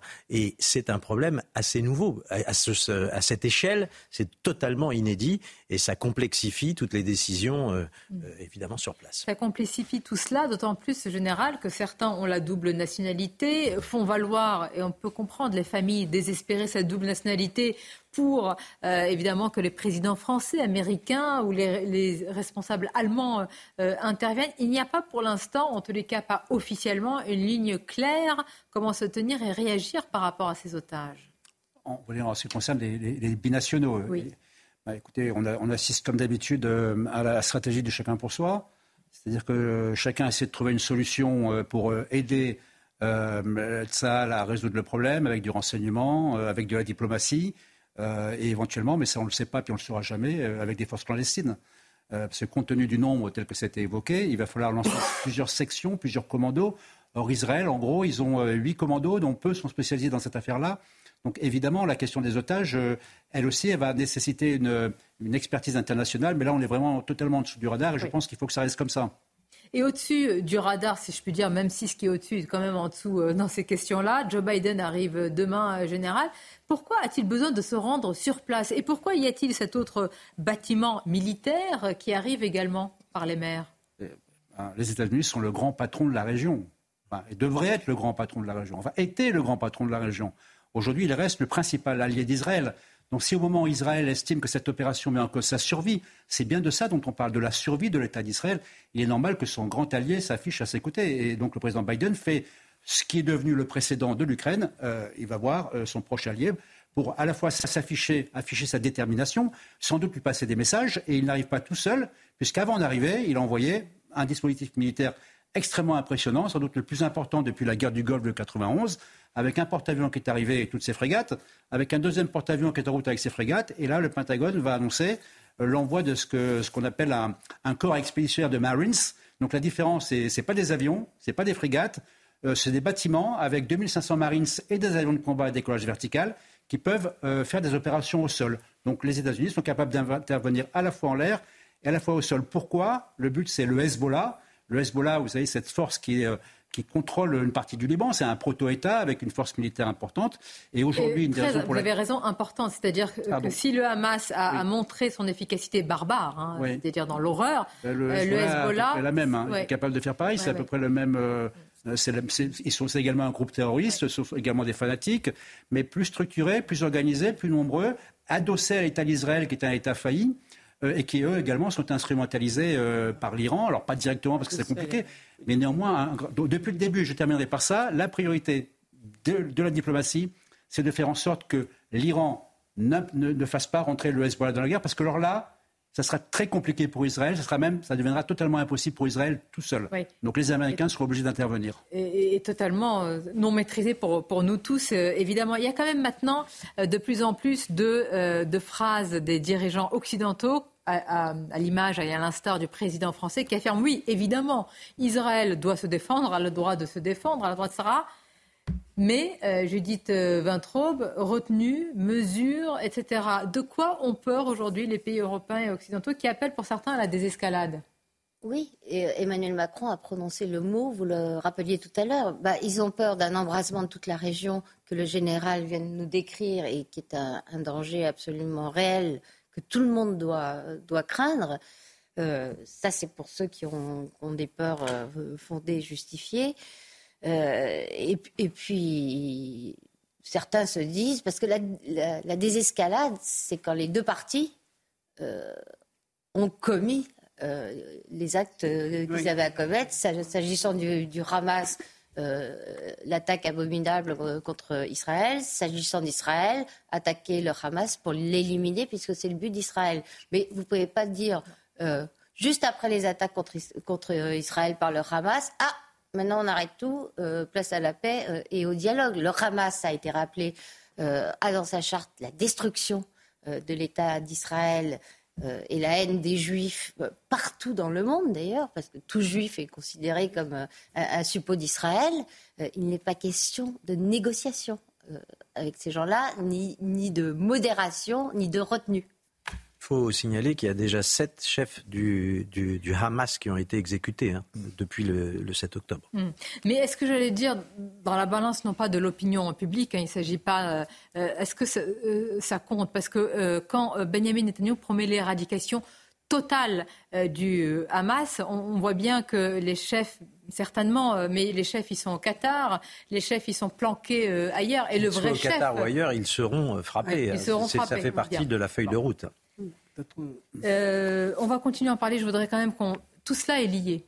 Tout ce qui est en train de se passer après les attaques terroristes du Hamas, nous subissons aussi euh, les vagues euh, d'attaques, que ce soit à Arras ou bien à, Bruxelles. Nous allons en parler avec vous, Noémie Schulz, puisque euh, nous avons appris qu'il y a donc une vidéo maintenant et qui a son importance dans l'enquête après l'assassinat de Dominique Bernard. De quoi s'agit-il? Oui, parce que l'assaillant, euh, vous savez, est en garde à vue depuis euh, quatre jours. Il est sur le point d'être présenté à un juge d'instruction antiterroriste en vue de sa mise en examen pour assassinat et tentative d'assassinat en lien avec, euh, pardon, terroriste, euh, en lien avec, en relation avec une entreprise terroriste, pardon, et association de malfaiteurs terroristes criminels. Et pendant quatre jours, ce, cet homme de 20 ans, né en Russie, euh, nationalité russe, originaire d'Ingouchi. Il a gardé le silence. Il n'a pas voulu euh, s'expliquer, mais effectivement, on a appris euh, ce matin que il avait posté juste avant de passer à l'acte une vidéo de revendication dans laquelle il fait état du groupe État islamique et il mentionne également, mais à la marge, selon nos informations, le conflit et l'attaque euh, du Hamas euh, en Israël. Donc effectivement, c'est présent dans cette vidéo de revendication, mais ça n'est pas central dans les propos qu'il euh, peut tenir.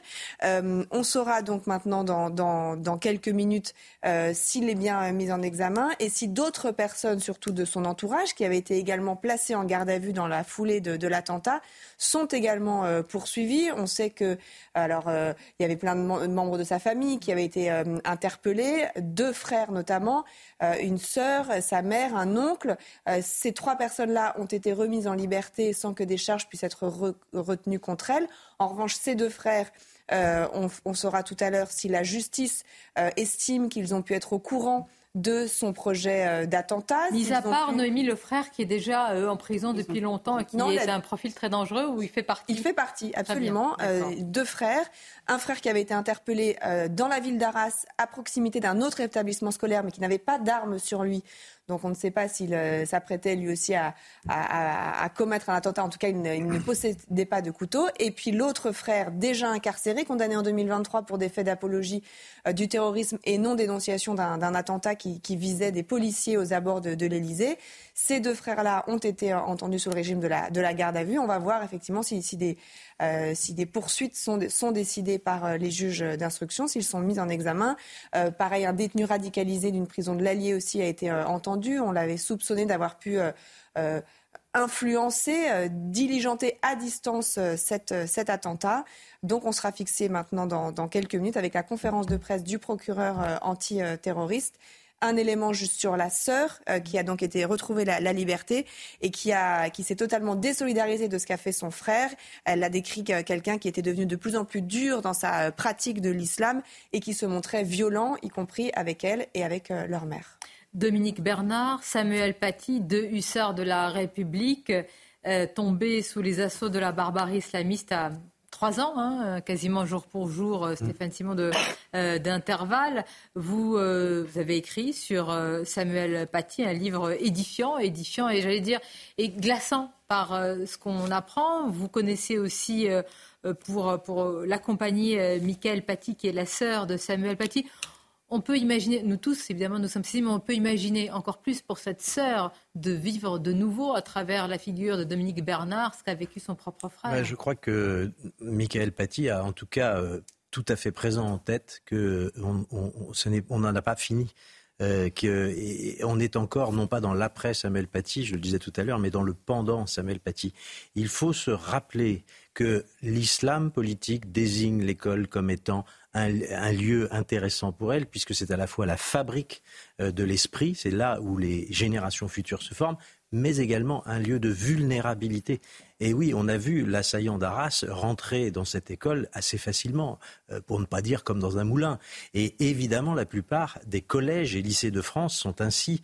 Euh, rares sont ceux qui sont équipés de portiques, de grilles. On sait que le collège du Bois d'Aulne s'est trouvé aujourd'hui équipé d'une grande grille verte qui le protège un tout petit peu de, personnes extérieures. Mais euh, d'abord, ça s'est fait après la mort de Samuel Paty. Et puis là, on est très très loin d'un taux d'équipement satisfaisant. Donc on a un enjeu considérable pour la sécurité des professeurs. le collège. Euh, Et on rappelle pardon, que Samuel Paty avait été attaqué à l'extérieur de l'établissement. Oui, juste à la sortie. Il n'était pas dans, le lycée. Donc euh, il était à la sortie, de, à 100 mètres à peine. Il venait de quitter l'école quand il a été frappé le vendredi 16 octobre 2020 à 17h. Le collège Gambetta va-t-il être nommé, renommé collège Dominique Bernard et le collège. C'est ce qui a été dit tout de suite et courageusement par le maire. De, euh, alors que l'on attend toujours. Voilà, euh, il y avait en juin dernier un espoir que le collège du Bois d'Aulne soit rebaptisé Samuel Paty. Et puis finalement, euh, la direction du collège du Bois d'Aulne et le maire de Conflans-Sainte-Honorine ont, on, on, on, poste, comme on dit en, français, on, on sursoit, enfin, ont décidé d'attendre, reporter d'un an la décision parce que la génération des troisièmes sont ceux qui étaient en sixième lorsque leur, leur professeur est tombé. Il faut quand même saluer deux collèges, euh, le, collège de Valenton euh, dans le Val-de-Marne et le collège de Béziers qui, eux, ont changé de nom et ont pris le nom de Samuel Paty. Et C'est trop rare pour ne pas Mais il n'y a pas que, que, dans les collèges qu'il y a un manque de courage. Je rappelle qu'à Marseille, on devait faire une place Arnaud Beltrame en hommage au colonel Arnaud Beltrame et que les élus ont voté contre dans un magnifique élan de courage fuyant. Alors, il peut y avoir, moi j'apporte toujours une, euh, nuance, vous avez entièrement raison, sauf que parfois, j'ai j'ai posé la question à de nombreux responsables par rapport à, ce, collège. C'est vrai qu'il peut y avoir une crainte des parents d'élèves. Alors certains appellent ça de la soumission, mais il peut y avoir une forme de peur aussi qu'on peut comprendre par rapport à des bah, enfants qui eux-mêmes ont gagné. C'est tout l'enjeu du terrorisme. Bah c'est tout l'enjeu, c'est de faire peur et de faire en sorte que, eh bien, on, ne décide plus, euh, on, ne veut plus que simplement éviter les vagues, éviter les, problèmes. Et évidemment, là, c'est donner une victoire systématiquement euh, au terrorisme euh, islamique. Pour rejoindre ce que vous venez de dire, Stéphane, décidément, je vais toujours vous appeler Patrick. Je ne sais pas pourquoi. Je ne sais pas. Mais à la fin de l'émission, il est temps de connaître le nom des invités réalité. Oui, c'est que justement, justement, eh bien, on ne peut pas en vouloir dans ce cas-là aux professeurs qui n'osent plus qui n'osent plus euh, aborder tout le programme dans le cadre de la 55, euh, Un peu plus de 50% des professeurs disent aujourd'hui... Et pourtant, alors Gabriel Attal, moi je dis toujours Gabriel Attal est ferme quand même, il faut saluer quand un ministre de l'Éducation fait des choses, euh, mais il dit l'école est un sanctuaire, mais non, ce n'est plus. L'école est debout, mais non, pardonnez-moi, un professeur euh, a été. Je veux dire, il y a un moment parfois où les mots ne collent pas à la situation. Est-ce que l'école est aujourd'hui un sanctuaire? Mais la question que je pose, est-ce qu'il suffit de mettre des portiques et des caméras de surveillance pour que les professeurs soient à l'abri? Évidemment pas, mais ça peut être quand même euh, un premier pas, parce qu'on se rend compte que déjà... dans des situations extrêmement dégradées... Il faut assurer d'un soutien politique sans faille les enseignants, ça c'est la première des choses. Il faut veiller à l'exercice du quotidien, de, qu'ils puissent faire dans des bonnes conditions de sécurité leur travail pédagogique, et puis il faut leur donner un peu les moyens aussi de le faire, parce que on, parmi les problèmes de vocation, il y a aussi le fait que les professeurs n'ont pas été revalorisés oui. une éternité. Oui, c'est ça, c'est ça notre vie. Et puis il faut surtout les, saluer, les remercier d'aller de, de, faire ce métier magnifique. C'est l'un des plus beaux métiers que celui d'enseigner et de continuer à le faire parce qu'il faudra maintenant encore plus de courage. Hein. Bien sûr. Malheureusement pour beaucoup qui ont la boule au ventre quand ils vont euh, enseigner. Je vous remercie d'avoir été nos invités. C'est un plaisir de vous avoir. Merci Noémie toujours pour vos précisions et vos analyses. Je vous dis à très bientôt. Restez avec nous et évidemment euh, vos éditions se poursuivent sur notre antenne.